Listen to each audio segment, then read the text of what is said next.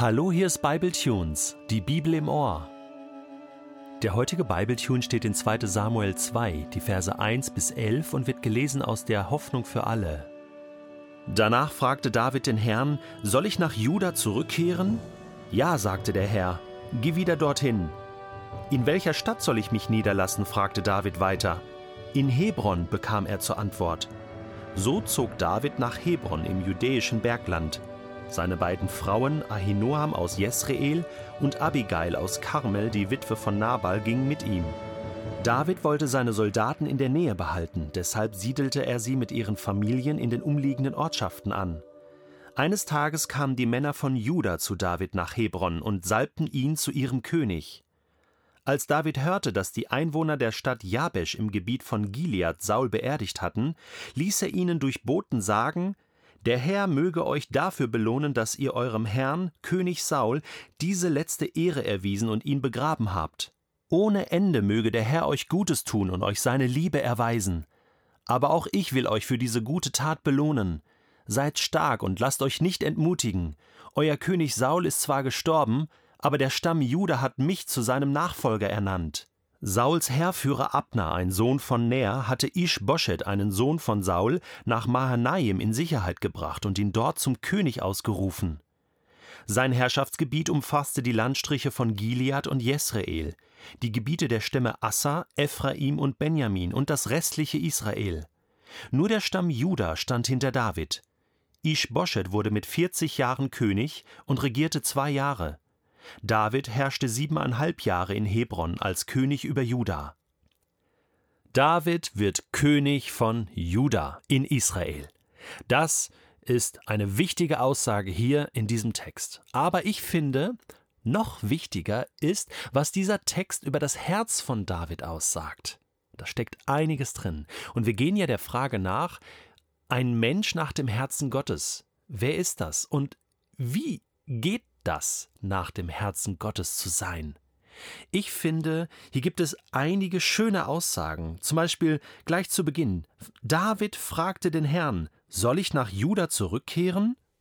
Und wenig später, in welcher Stadt soll ich mich niederlassen? Also ich finde das atemberaubend, wie David hier eine Beziehung pflegt mit Gott und die wichtigen Fragen seines Lebens mit ihm bespricht.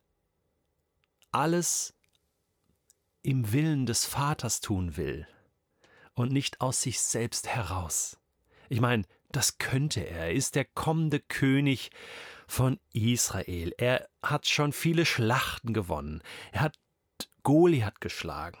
Er hat so viel Gutes schon getan, Saul überlebt. Aber er weiß auch, das alles habe ich nicht aus mir selbst heraus getan sondern es ist Gottes Werk.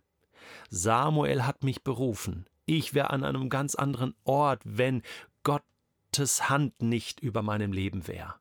Und damit das so bleibt, bleibt David in dieser engen Beziehung, in dieser engen Connection mit Gott. Und er fragt ihn, was soll ich tun? Klar ist für ihn Juda, das ist zunächst mal sein Domizil und eine bestimmte Stadt, aber es soll eine strategische Stadt sein. Was könnte das sein? Hebron bekommt er zur Antwort. Ich finde das genial, ähm, dass die Bibel jetzt hier an dieser Stelle nicht deutlich macht, wie hat David das jetzt gemacht? Also hat er gebetet und kamen dann irgendwelche Gedanken ihn, äh, ihm in den Sinn oder hat Gott akustisch gesprochen? Hat Gott ja auch an vielen Stellen getan. Ähm, oder äh, war es so, dass David ähm, so diese Lose geworfen hat? So, das waren ja im Grunde genommen so ein bisschen Ja-Nein-Entscheidungen. Ja, soll ich nach äh, Juda zurückkehren? Ja oder nein? Und dann äh, wirft man ein Los und dann Städte. Vielleicht hat er drei, vier Städte zur Auswahl gehabt und dann fällt das Los auf eine bestimmte Stadt. Ja, auch das gab es im Alten Testament, das war so eine priesterliche Aufgabe. Es wird uns nicht näher geschildert, aber es wird uns gesagt, David fragte Gott. Er fragte seinen Vater. Er fragte seinen besten Freund. Und Gott zeigt ihm den Weg. Gott antwortet. Er findet einen Weg, David zu zeigen, was er tun soll. Und das werden wir noch häufiger erleben im Leben von David, dass Gott ihm antwortet, dass David aber auch bei Kleinigkeiten, soll ich in den Krieg ziehen oder nicht, von wo soll ich angreifen, was, was rätst du mir? David klebt an Gott. Und das ist für mich eine wichtige Voraussetzung, in guten und in schlechten Zeiten wirklich ein Mensch nach dem Herzen Gottes zu sein, zu fragen, Gott, was willst du? Was hast du für mich bereitet? Gut, David hätte auch allein entscheiden können. Er hätte nach Juda hochziehen können und in irgendeine Stadt, aber er weiß, Gott hat vielleicht noch eine bessere Idee und die will ich nicht verpassen. Deswegen frage ich ihn. Und tatsächlich, Hebron ist eine Stadt, auf der Segen liegt, die militärisch und strategisch politisch gut lag damals. Das zeigt sich dann auch später. Und denken wir mal zurück, Hebron war die Stadt, die Kaleb als Geschenk bekam. Kaleb war derjenige, der mit Josua damals das Land eingenommen hat und Kaleb war äh, mit Josua sozusagen unterwegs, war einer von den Kundschaftern, äh, von den zwölf Kundschaftern, die positiv geblieben waren und die Gott vertraut äh, hatten und, und er bekam dann später Hebron als dieses Segensgeschenk. Ich finde das so wunderbar. Und jetzt kommt David, König David nach Juda zurück, nach Hebron und dort wird er zum König gesalbt. Und äh, das geht jetzt alles so ineinander über. Ein, ein wunderbares Kapitel beginnt jetzt. David nimmt seine Familie mit und, und natürlich auch seine Soldaten und er lässt sich dort in Juda nieder. Und jetzt kommt noch eine interessante Episode. Er hört jetzt davon, dass die ähm, Einwohner von Jabesh Saul beerdigt hatten und äh, er lässt ihnen eine Segensnachricht zukommen. Da sprudelt etwas über äh, aus dem Herz von David. Also Segen und, und gute Worte und, und danke, dass ihr das getan habt, lesen wir hier. Und ohne Ende möge der Herr euch Gutes tun. Ich finde das so toll. Ohne Ende. Unlimitierter Segen Gottes.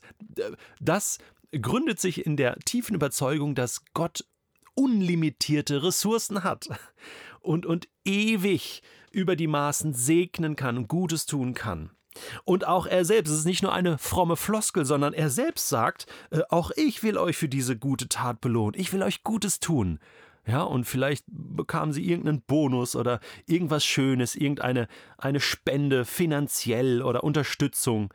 Und dann dieses Wort, seid stark, lasst euch nicht entmutigen. Toll hier, der König von Juda, der hier ähm, einfach ein, ein Segensspender ist. Wie geht es weiter mit Israel? Auch das lesen wir hier, nämlich dass Ish-Boschet neuer König von Israel wird. Und hier lesen wir etwas schon von dieser Zweiteilung in Israel. Es ist ganz wichtig an dieser Stelle wahrzunehmen, äh, es gab quasi Juda mit der Hauptstadt Jerusalem, das spätere Südreich. Nach König Salomo, dem Sohn Davids, wurde das auch offiziell geteilt. Und dem Rest, das sogenannte Nordreich.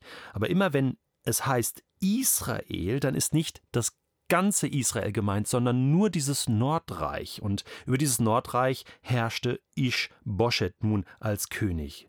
Zwei Jahre.